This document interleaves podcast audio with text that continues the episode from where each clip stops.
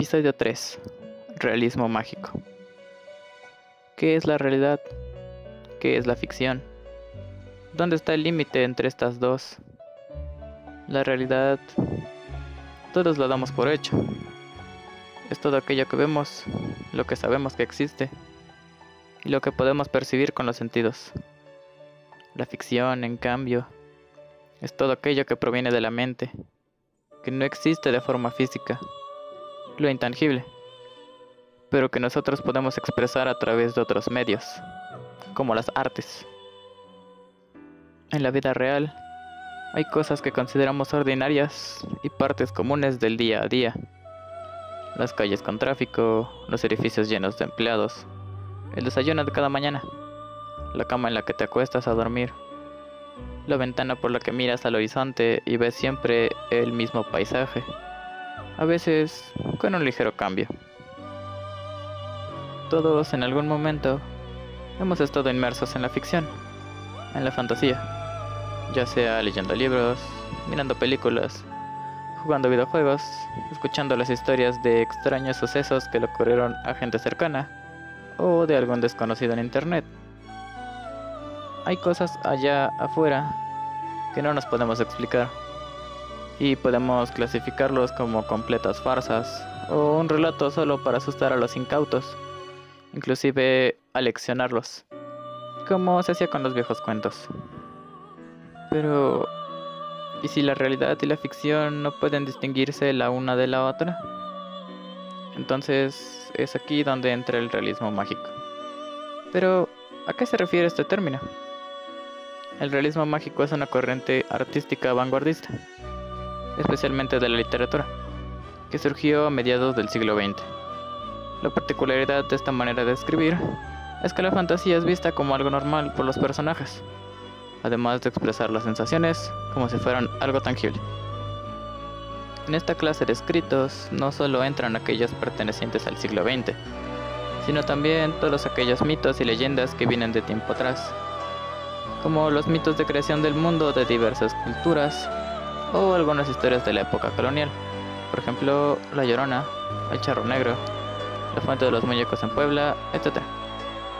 Son relatos que pudieron o no ocurrir en realidad, pero en la que sus protagonistas ven los sucesos mágicos o fantásticos como algo normal. A veces aterrador, pero se considera algo que está ahí, como si hubiera existido desde siempre. Además de esto, los escritos pueden tener variedad de narradores, tanto en primera y en tercera persona, así como la extraña segunda persona. Eh, como notación personal, nunca he leído ningún texto en segunda persona, o por lo menos no lo recuerdo.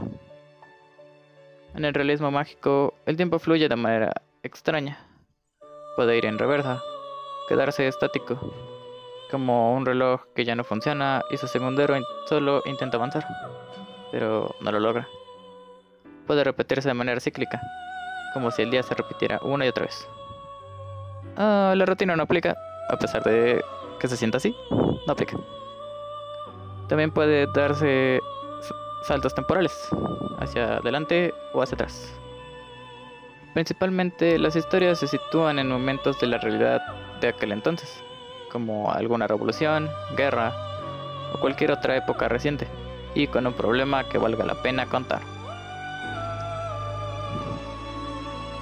Algunos de los autores importantes de esta corriente vanguardista son Gabriel García Márquez y su famosa novela Cien años de soledad, Juan Rulfo, siempre conocido por su compilación de cuentos El llano en llamas, Jorge Luis Borges y La Lev, Horacio Quiroga, Miguel Ángel Asturias, Julio Cortázar, entre muchos otros. Quiero dejar una pregunta abierta. Las creepypastas de internet, así como las historias de Reddit, ah, ya que se han vuelto populares en estos momentos en YouTube.